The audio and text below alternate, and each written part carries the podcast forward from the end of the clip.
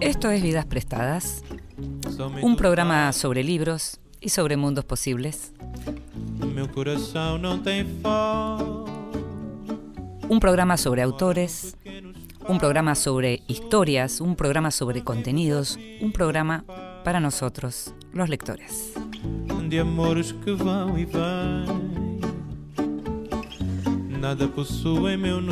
Y como buen programa de lectores, nos gusta leer, pero también nos gusta que nos lean. Sobre todo, nos gusta que nos lean buenas voces de esas que saben leer en voz alta. Y por eso, esta vez, le pedimos a la inmensa actriz Verónica Ginás que nos lea en voz alta.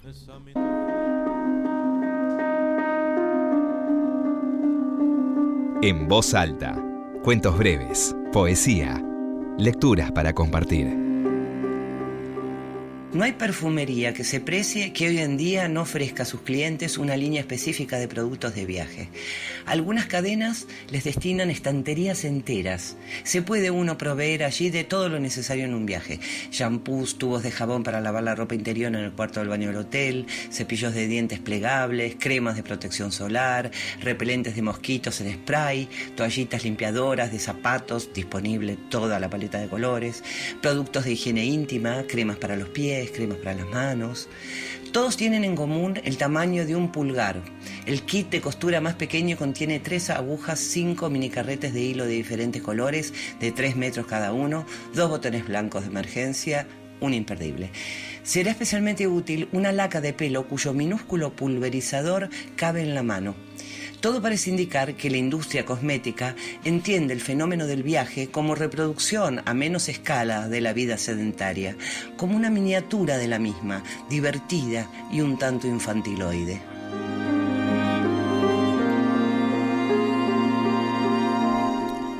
Escuchábamos a Verónica Ginás con esa voz maravillosa, con esas inflexiones de voz maravillosas que tiene, leyéndonos un fragmento de Los Errantes de Olga Tokarczuk, la Premio Nobel 2018, un premio que como recordarás fue entregado este año 2019 junto con el otro, con el de este año en sí mismo, que es el de Peter Han, que leíamos, escuchábamos, perdón, recién entonces a a Verónica leyendo este fragmento de Los Errantes, que es la novela que Anagrama acaba de publicar, una novela fragmentaria, ensayística casi diríamos, un estilo muy particular que tiene Tokarczuk.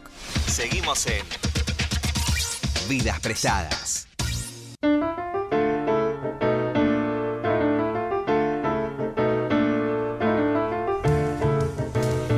sabes que en Vidas Prestadas, que es este programa que sale todos los miércoles de 22 a 23 en Radio Nacional, pero que podés escuchar en cualquier otro momento, tanto este como los que hicimos antes y los que todavía haremos, eh, sabes que nos gusta entrevistar a los hacedores de los libros, nos gusta estar con los autores de los libros. Hay algunos autores en particular que se los suele escuchar menos y que es el caso de nuestro invitado de hoy, que es una maravilla poder contar con él en, la, en el estudio de Radio Nacional, en nuestro Vidas Prestadas, a partir de la reedición de una gran novela. Te estoy hablando de Eduardo Belgrano Rawson. Gracias, Eduardo, por visitarnos en Vidas Prestadas. ¿eh? Qué gusto estar acá con vos.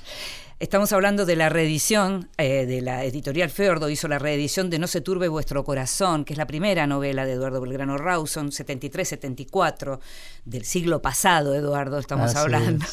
Y estamos hablando de una novela que leída hoy en perspectiva, una novela que muchos de nosotros leímos, no en su momento, porque yo en ese momento todavía no estaba para leer este tipo de literatura, pero sí leímos hace unos años, porque ya tuvo otras, otras ediciones Estamos hablando de una novela que en principio si uno tuviera que resumir diría que tiene que ver con la historia de tres adolescentes, hay tres voces, hay tres adolescentes, más que tres voces, hay tres adolescentes que son protagonistas, en el medio de un espacio rural rarísimo, podríamos pensar desde lo urbano que uno es, en una época que tampoco uno tiene demasiado claro dónde es, pero en donde lo que sí sabemos es que hay guerra, Sabemos que hay sexo, sabemos que hay comida, sabemos que hay traiciones, sabemos que hay pasión. De todo eso sabemos a partir de lo que tiene que ver con la historia de Adrián Mondragón, de Evaristo y de Isabel. ¿Cómo definirías vos No se turbe vuestro corazón? Ah, vos sabés que es más difícil explicar los libros que escribirlos. y además esta novela está muy apartada de, de, mí por varias razones, por los años transcurridos, porque ya no estoy dedicado a escribir y porque le di una fugaz mirada para la reedición, lo cual demandó una lijadita suave. ¿Qué cambiaste? No, fue una pulida, es que yo no tengo ediciones definitivas, todas son, digamos, pequeñas costuritas, pequeños arreglos, no hay ediciones definitivas. Mm. Los que escribimos tenemos la suerte de, a diferencia de la gente que hace cine, de poder tocar todo lo que tengamos ganas. Y nosotros además no nos privamos de nada. Si queremos que el sol sale por el oeste, lo hacemos salir por el oeste. Si necesitamos 10.000 extras, ponemos 10.000 extras.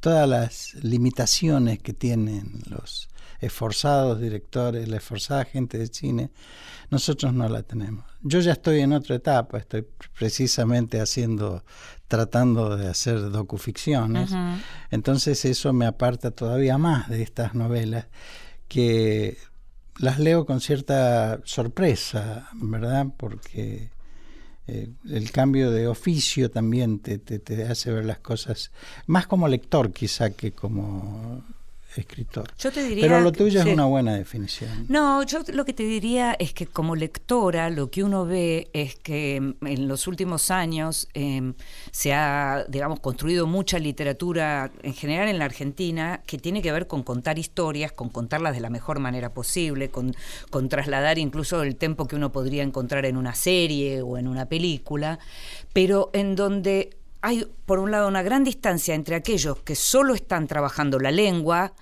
eh, y que suelen ser literaturas menos leídas por un público amplio, y aquellos que están contando la historia. Lo que pasa con No se turbe vuestro corazón, lo que pasa con tu literatura en general, porque pienso en Fuegia, que por otra parte además fue una novela que se vendió muy bien, que naturalmente también tenía que ver con una historia que en ese momento se volvía, digo, se volvió muy, muy poderosa, que tenía que ver con los zonas, con, con la historia de la Patagonia y demás.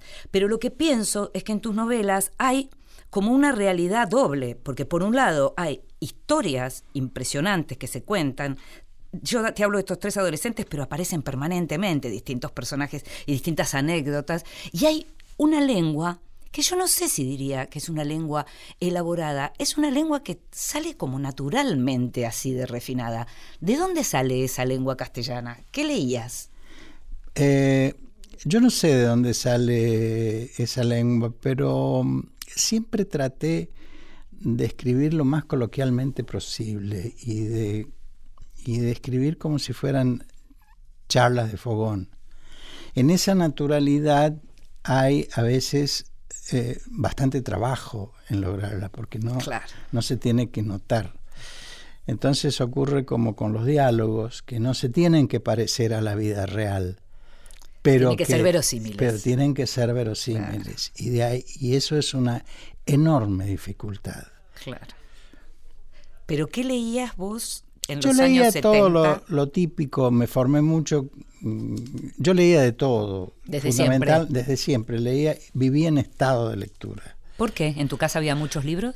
En mi casa había muchos libros, había una gran biblioteca y eso me salvó de ser un analfabeto profundo, porque a mí la escuela no me sirvió de nada, no aprendía nada. Estamos hablando de San Luis, ¿no? De San Luis. Mm. Yo he vivido en esa provincia, todavía sigo teniendo una casita ahí en la sierra, en un valle, a 1500 metros sobre el nivel del mar, pero eh, uno va bebiendo muchas de esas cosas sin notarlo. ¿Sabes por qué te, también te pregunto todo esto? Porque hubo momentos en donde me fui a buscar palabras. No es muy común que a esta altura de mi vida, leyendo a alguien que escribe originalmente en español, tenga que ir a buscar palabras, que en general las que encuentro tienen que ver con plantas, me imagino, son plantas comidas, y que iba a buscar, porque yo lo que quiero ver es cuánto inventabas y cuánto efectivamente estábamos hablando de cuestiones de la naturaleza que yo desconozco.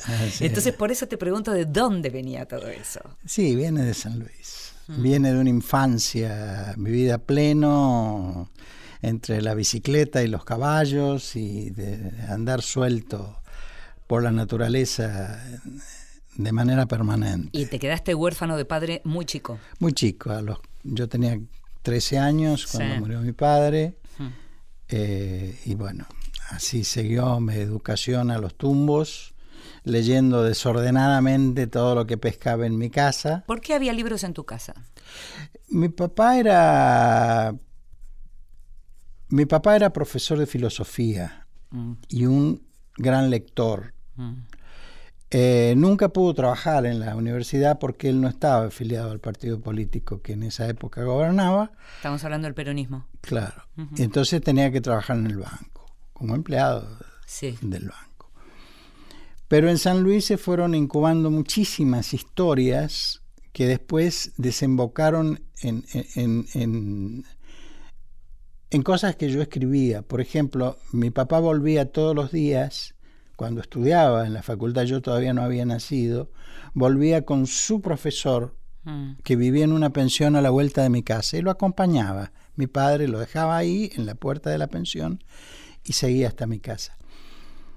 Ese, prof- ese profesor de él, de Sí. mi padre, era un guatemalteco que se llamaba Juan José Arevalo. Después se convirtió en presidente de. Guatemala. Wow. Fue el primer socialista, presidente socialista en América.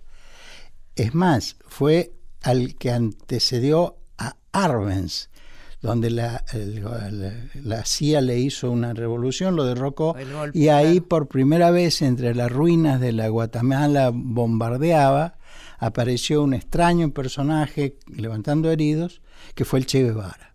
Claro. Entonces todas esas historias, porque después yo me pregunté un día, pero ¿por qué estoy escribiendo la historia de un desembarco en el Caribe? Claro, ¿Qué tengo claro. yo que ver con el Caribe? Y era eso. Y eran cosas así de ese, de ese tipo. Por eso es interesante, siempre recuerdo la, la imagen eh, de, de Héctor Tizón contándome cuando en una universidad holandesa le hablaban del realismo mágico y él decía que lo que para ellos era realismo mágico, para nosotros era realismo pedestre. Tal cual.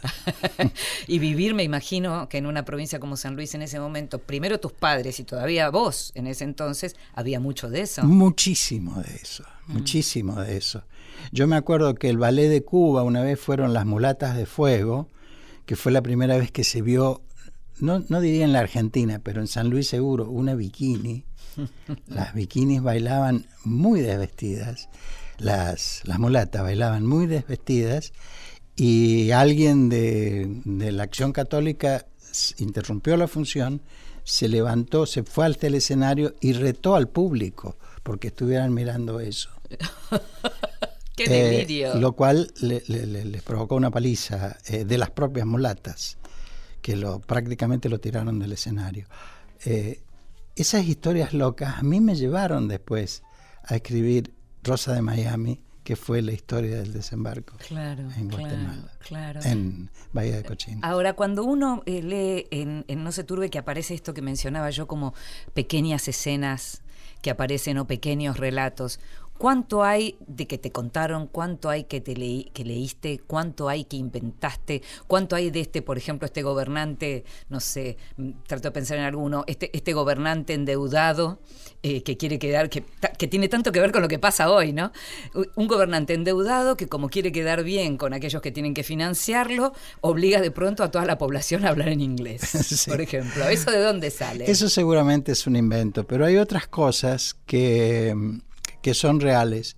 Mi, yo me acuerdo que cuando tenía 7, 8 años, estaba sentado una noche en el umbral de mi casa, en el crepúsculo, en esa hora que los chicos están aburridos, no saben bien qué hacer, están sentados ante una calle vacía donde no pasa nada, eh, esperando que los llamen a la, a la mesa, y de pronto veo una sombra lejana que yo inmediatamente eh, comprendo que es el gobernador, el gobernador de mi vida.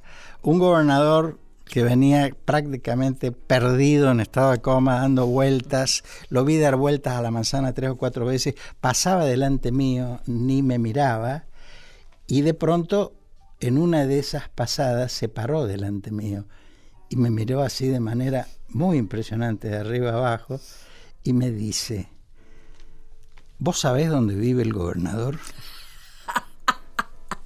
¿Qué, qué le podés contestar a una pregunta así? Entonces yo lo miro Ay, y, y medio que levanto la mano y les digo, usted es el gobernador. Wow. Y entonces el gobernador me contesta, Yo no te pregunto quién soy, sino dónde vivo. Qué genial, qué genial. Bueno. Claro, lleno de ese tipo de... Esa no está en el libro, pero eh, ocurrió así.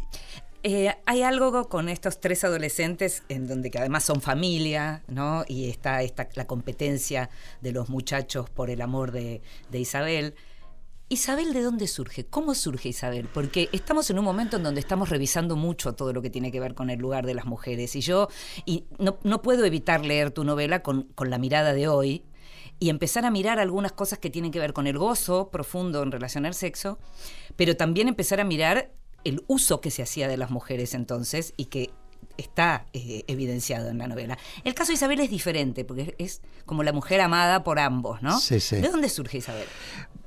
No sé, pero a mí de manera natural eh, me sale que un, si no la protagonista, una de las principales figuras de mi novela tiene que ser una mujer, como con Fuegia. Y si no la tengo, me, me resulta difícil eh, avanzar en la historia. Eh, Isabel yo creo que probablemente es la figura más importante del libro. Sí. Eh, esa mujer lejana, tan querible, tan independiente, tan feminista. Sí, sí. Eh, ¿No es cierto? Se la bancaba sola. Mm. Se la bancaba sola. Mm. Eh, es equivalente a lo que es Camilena en Fuegia. Lo que pasa que en, en Fuegia es una escena, es un ámbito absolutamente distinto, porque las, las llámanas era un matriarcado. Claro. Donde la mujer era la más importante, a tal punto que era la única, o las mujeres eran las únicas que sabían nadar. O sea que si le ocurría algo a la canoa y se daba vuelta, la que tenía que salvarte era la mujer. Y ellas se cuidaban de mantener eso en vigencia porque nunca le enseñaban a nadar a los hijos, Mm. sino a las hijas. Impresionante, claro. En cambio, en el escenario de Pajaritos, Sí. el pueblo de No se turbe vuestro corazón, y los, y los pueblos aledaños como Gastado, Desempeño, todos esos pueblos que, que, que- que rodean la zona, es un patriarcado feroz y es una sociedad absolutamente conservadora y es una sociedad, diríamos, de extremada derecha. Mm. Es todo lo opuesto a lo que pasaba en Tierra del Fuego. Claro, culturalmente era una diferencia fenomenal. Enorme. Vamos a escuchar música y seguimos enseguida. Un gusto.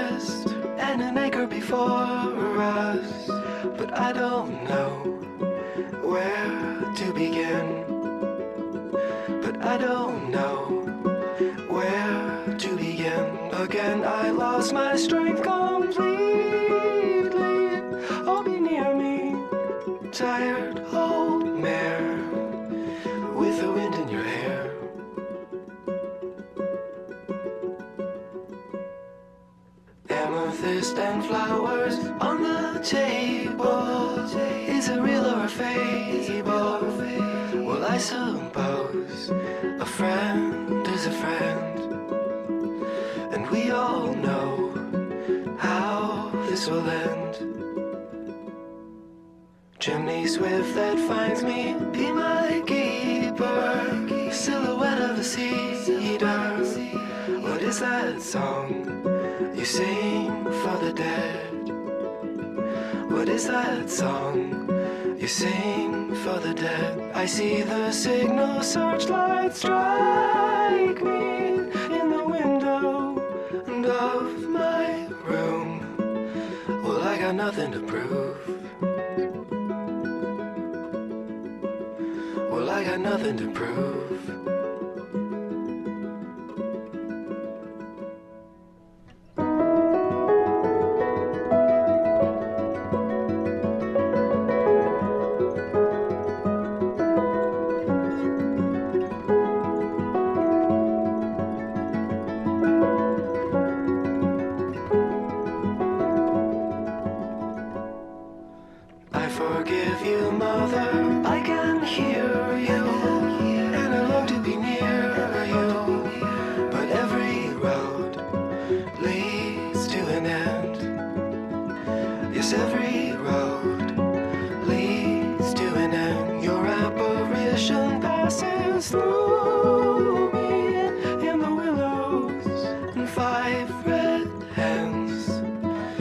Never see us again. You'll never see us again.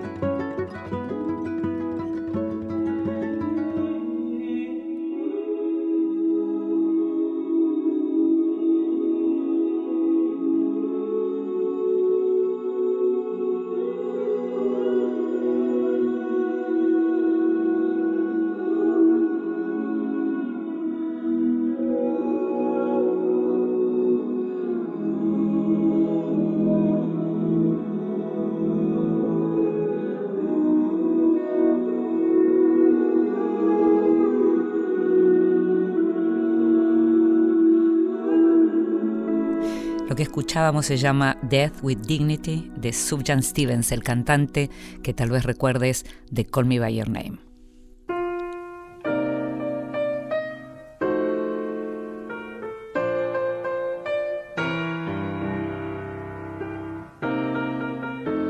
El extranjero. Libros de los que se habla en el mundo.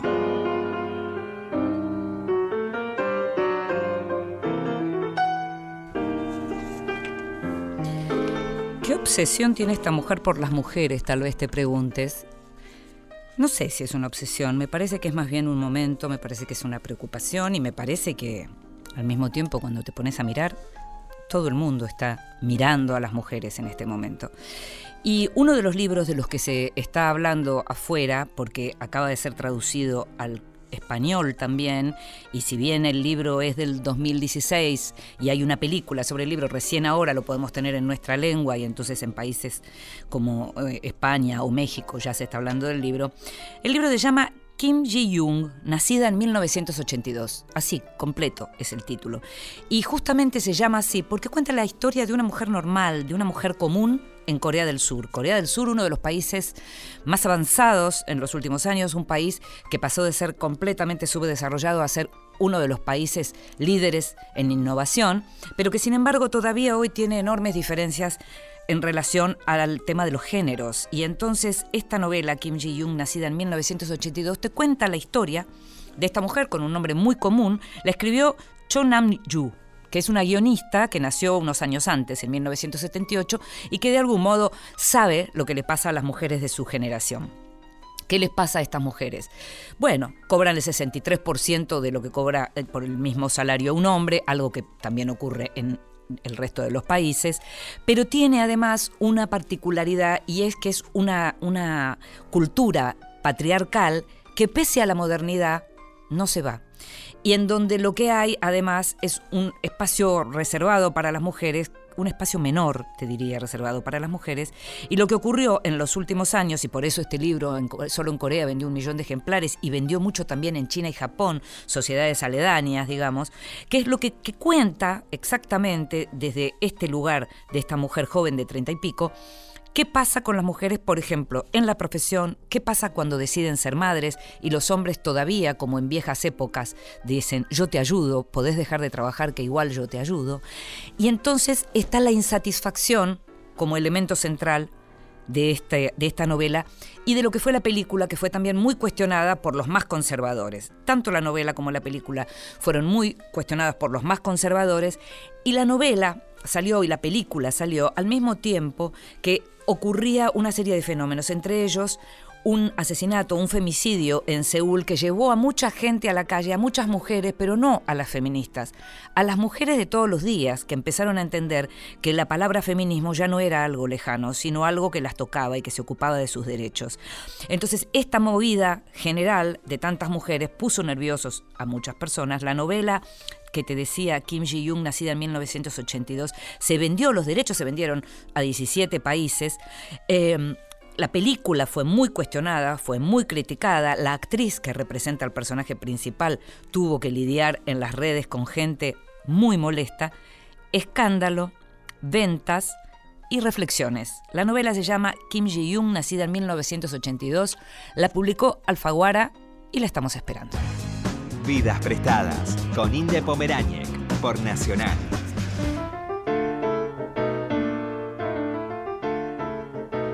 Hasta las 23. Vidas Prestadas.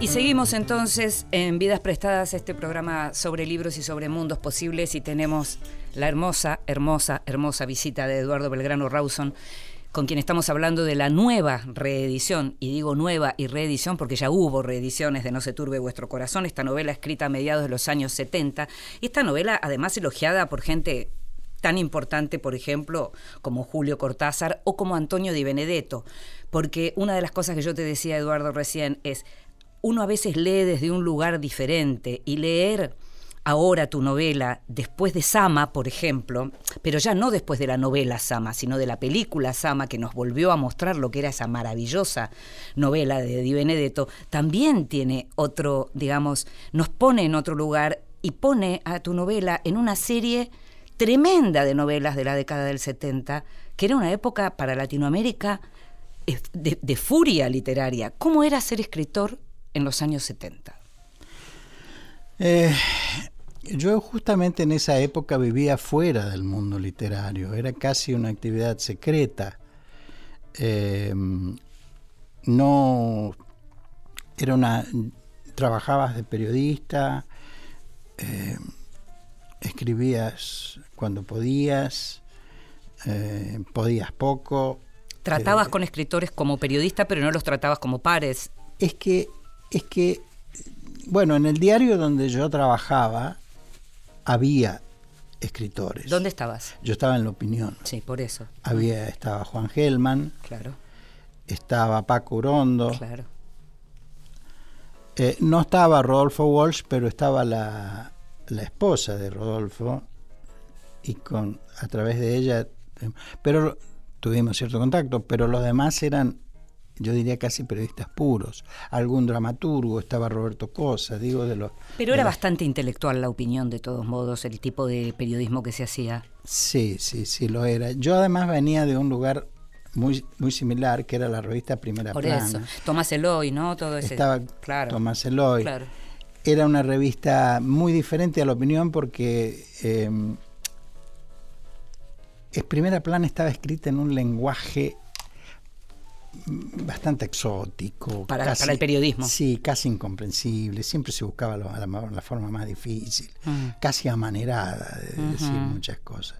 La opinión era todo lo contrario. Sí. La opinión ibas a los bifes, el primer párrafo se, se tenía que entender la nota porque capaz que en el taller te cortaban todo, pero te dejaban el primer párrafo. Sí, hoy con las computadoras eso parece inverosímil o con el periodismo online, pero en la- el periodismo gráfico sigue pasando, hay que cortar en un momento. Hay que cortar. Y ahí te cortaban ferozmente y lo que es peor, te mantenían la firma. Claro.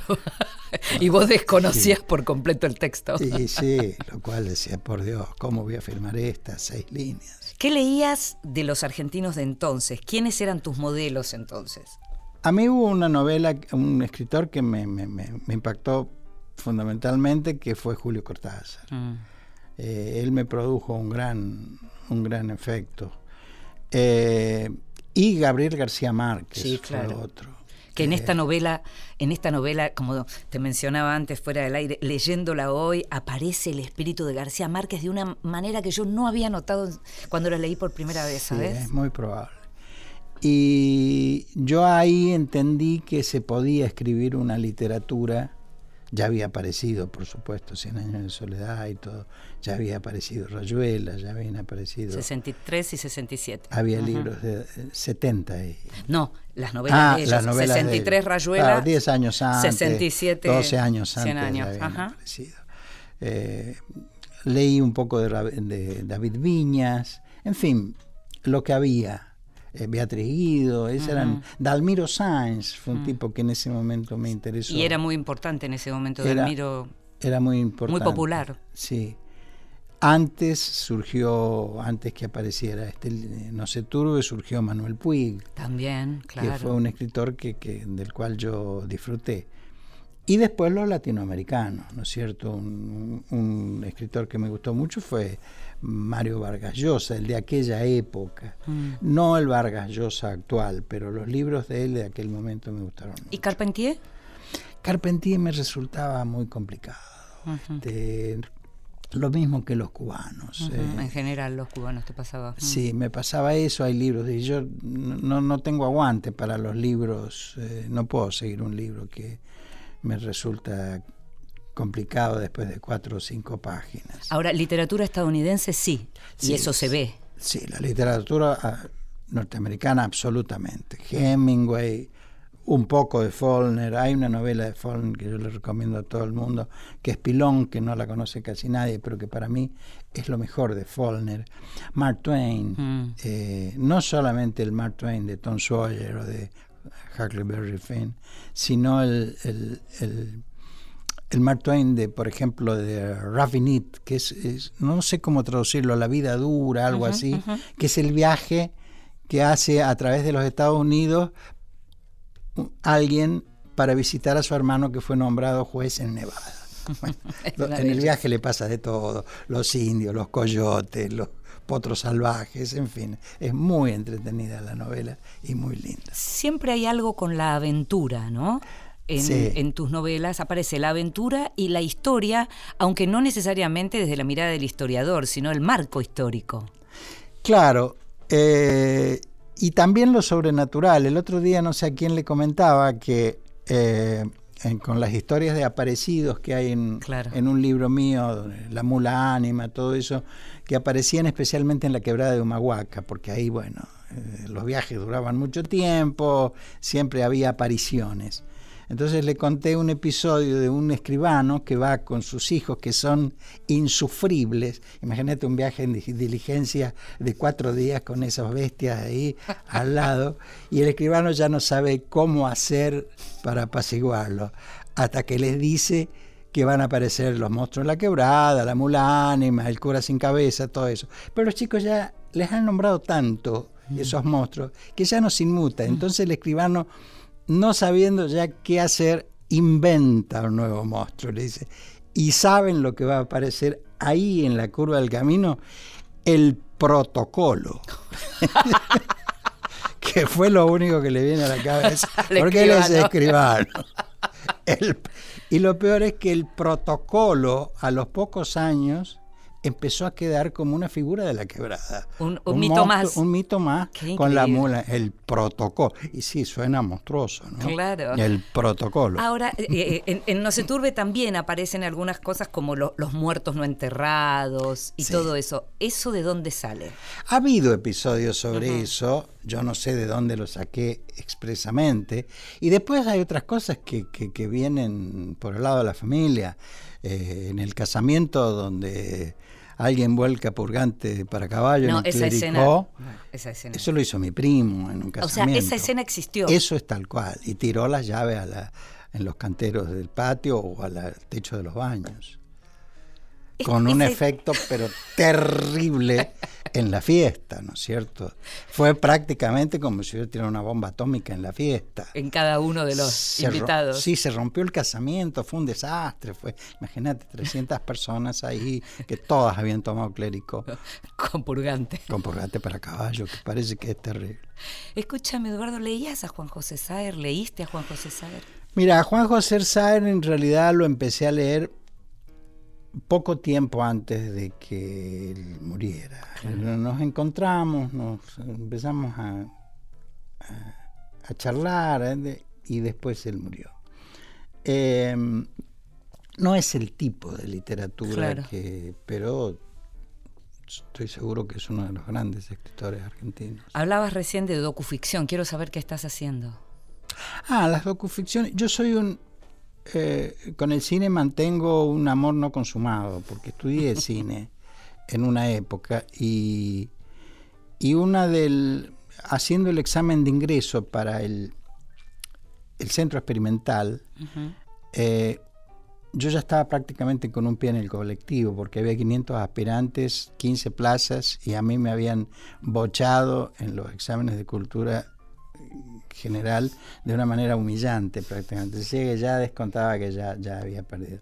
Pero hubo una, hubo una prueba que tenía mucho más puntaje, que consistía en sentarse frente a los tres profesores, a tres profesores, y sacar tres fotos al azar de una caja que había. Te daban medio minuto y vos, hilando esas tres fotos, tenías que contar una historia. A mí me quedó grabado por mucho tiempo eso y cuando llegó la posibilidad del digital y con los equipos actuales y, los bancos tremendos de fotos y el internet y todo, después del 2006, 2007 dije, ya no voy a hablar más de gente que...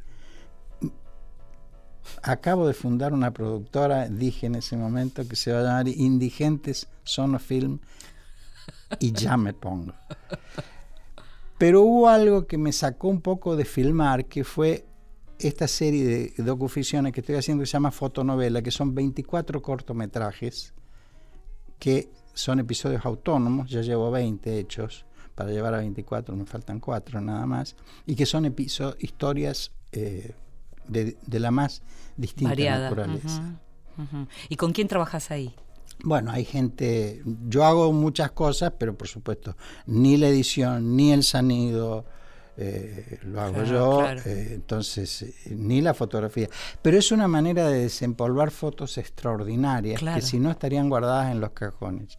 Y los, los fotógrafos son la parte más importante. Claro, es el insumo fundamental, claro. Entonces ellos aparecen antes que nadie con sus nombres y si no lo tengo, claro, no las pongo. ¿Y escribís vos los sí, guiones? los guiones los escribo yo. Los Claro. guiones los escribo yo y son historias basadas en hechos reales. Sí. Es difícil definir de qué tal. Te cuento uno solo, Sí. un resumen de uno solo. Hay una señora, una mujer berlinesa que está casada con un coronel de la CSS. Un día visitar, plena guerra mundial. Sí, sí. Segunda Guerra Mundial. Va a visitar a su mamá que vive en las afueras de un pueblo de Berlín y llegada la hora se va a la estación a tomar el tren de vuelta a su casa porque tienen una beba y ella tiene que reemplazar a su esposo que se va al trabaja- a, a trabajar, tra- coronel de las SS. Sí. Eh, llega a la estación, pasan los trenes, plena guerra, bombardeos en Alemania. Se acerca a uno de los trenes que pasa, le pregunta a un oficial, muestra su credencial de esposa de, de familiar de una SS militar, sí. y le dice, no, este tren no va a Berlín, pero el próximo que para en este andén sí va a Berlín.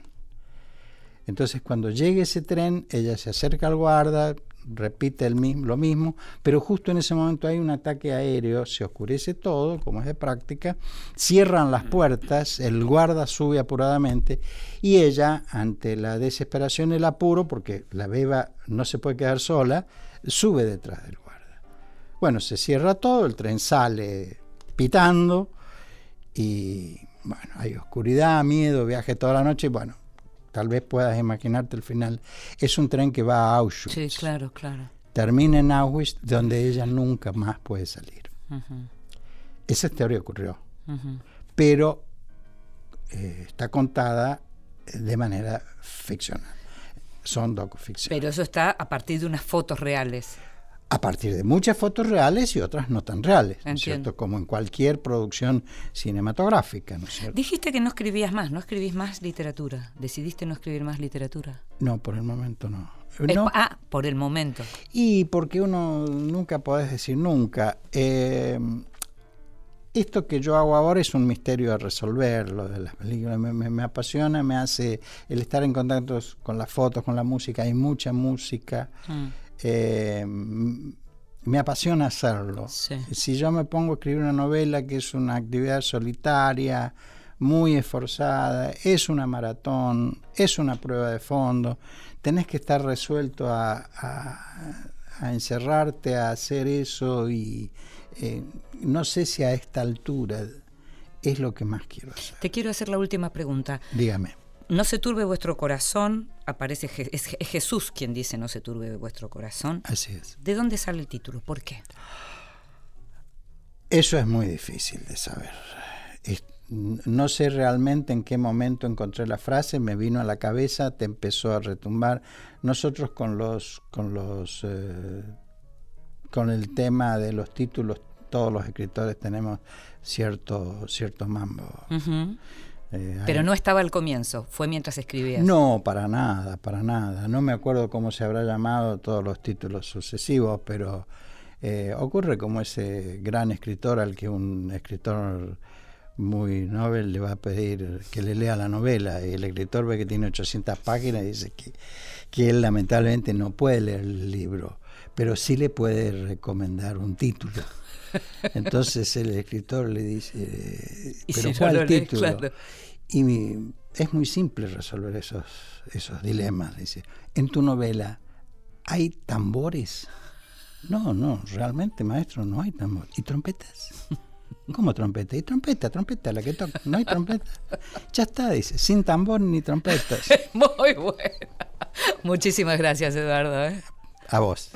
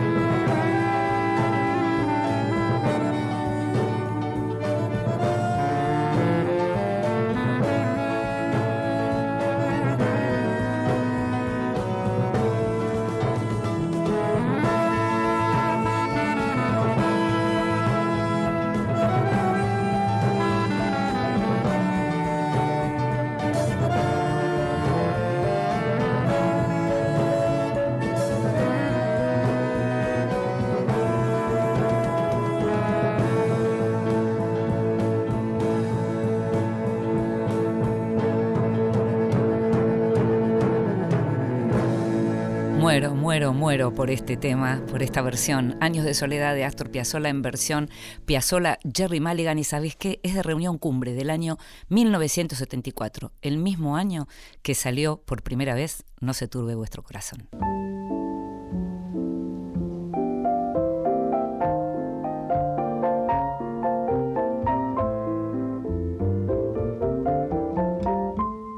Mesita de luz Grandes lectores nos cuentan qué están leyendo. Hola, soy Diego Igal, ante todo periodista, autor de libros, ghostwriter, editor, docente. Y mi mesa de luz refleja un poco lo ecléctico que soy con la literatura, como también lo soy con la música o las series. Como durante el día leo mucho, pero libros y notas periodísticas y poco de literatura, la noche trato de leer más literatura. Y en general son libros de cuentos porque la extensión se adapta a lo que tardo en empezar a dormirme. Ahora, por ejemplo, tengo Campo del Cielo de Mariano Quirós, que son dos relatos que transcurren en una zona del Chaco, que se llama así, Campo del Cielo, donde hace muchos años cayó una lluvia de meteoritos y los cuentos que nos propone Mariano son eh, con personajes, situaciones, descripciones de una atmósfera opresiva, calurosa, y se mezcla lo fantástico, lo pueblerino, lo cotidiano con lo más descarnado de la pobreza. Uno que terminé hace poco es Las chicas malas no transpiran, de Laura Kuckerman, que son todas eh, piezas protagonizadas por mujeres, madres, novias, hijas, y ofrece una mirada femenina muy realista y en un tono que utiliza Laura que por momentos es muy filoso. Un libro que tengo al que recurro de vez en cuando, porque es un libro que en su momento me impactó mucho, es Crónicas de Motel de Sam Shepard, que es un libro viejo, pero que yo compré cuando era adolescente y en su momento me impactó mucho la prosa y un, eh, estilo, una forma de retratar la sociedad estadounidense que difiere muchísimo de lo que suele mostrarnos Hollywood y la prensa eh, convencional. Y otro libro que tengo y que saboreo de a poco, eh, muy, muy, muy de a poco, es La Luz Negra, que de María Gainza, que son, no, no son cuentos, es una novela y que hablan del mundo de los falsificadores de arte, que es un mundo que en general a mí me atrae. Y como Gainza es crítica de arte, maneja ese ámbito con mucha destreza y pinta las situaciones eh, con trazos tanto gruesos como finos.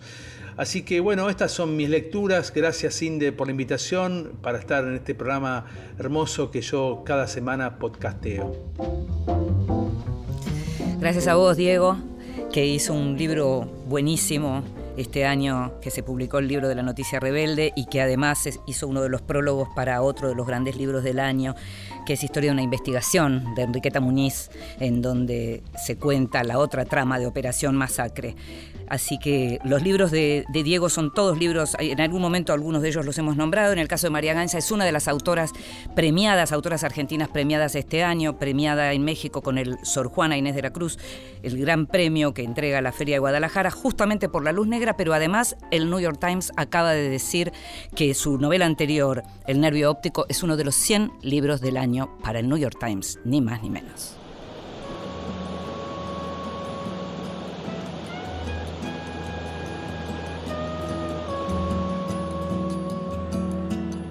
Tras de ti quedaba, me di, miraba la nada, sentí que te ibas yendo.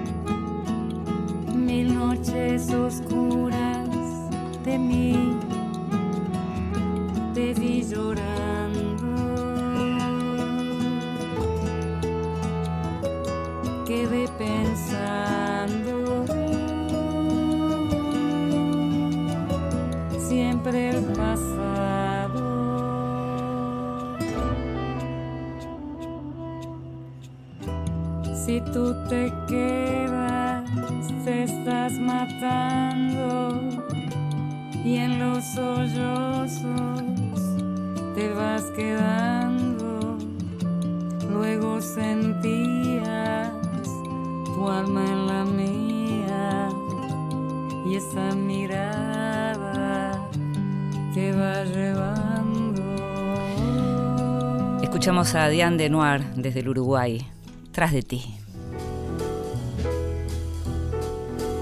Libros que sí, títulos nuevos y no tan nuevos que son imperdibles.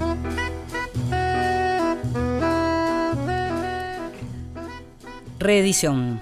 Octava edición, dice, y esta es una edición importante de un libro clave, te diría, para las ciencias sociales en Argentina, que es Historia de la clase media argentina, apogeo y decadencia de una ilusión, de Ezequiel Adamowski, de un historiador importante de lo que tiene que ver con la historia de Rusia, pero que justamente tomó por primera vez desde las ciencias sociales en Argentina este tema ya hace muchos años y que cada tanto se vuelve a reeditar, un libro muy elogiado también afuera, no solo acá. De hecho, Adamowski cuenta en esta nueva versión, que tardaron como tres años más o menos los colegas en la Argentina para empezar a hablar de este libro, que habla de una clase social en la que nos definimos todos en la Argentina, porque la Argentina es como un país que se define per se de clase media.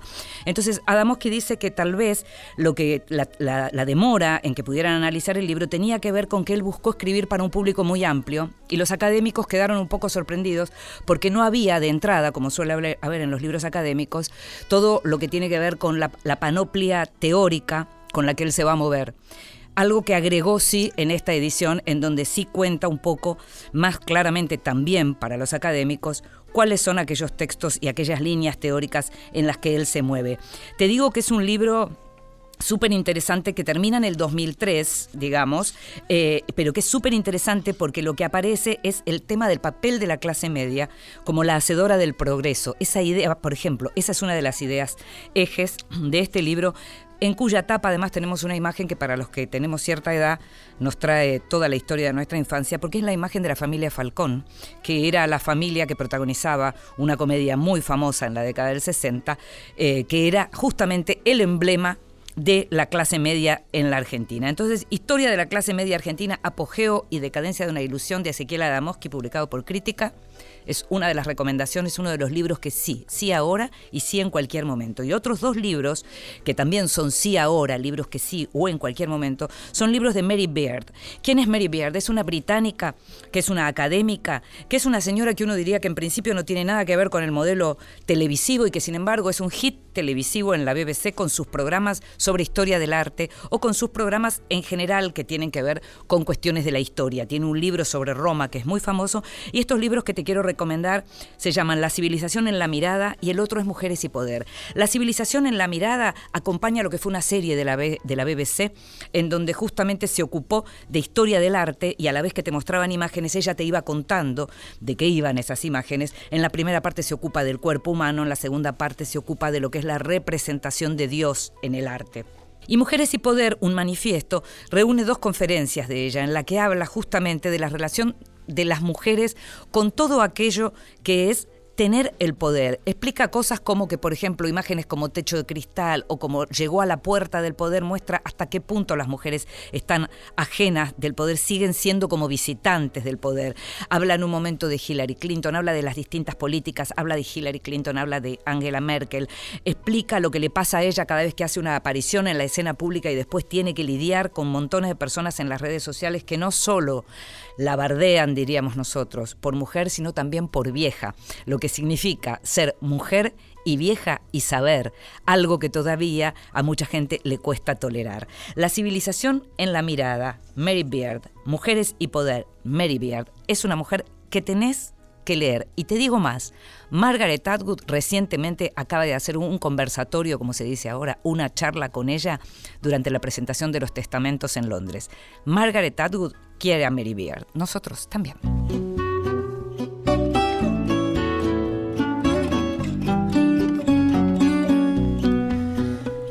Ya nos vamos, esto fue Vidas Prestadas, este programa sobre libros, sobre mundos posibles, sobre autores, sobre lectores, un programa que tanto, tanto nos gusta hacer acá en Radio Nacional.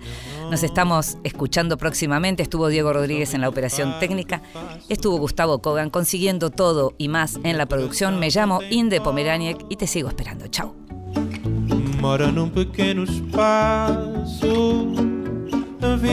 Vida que.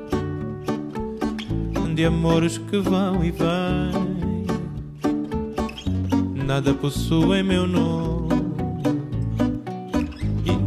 vejo ninguém.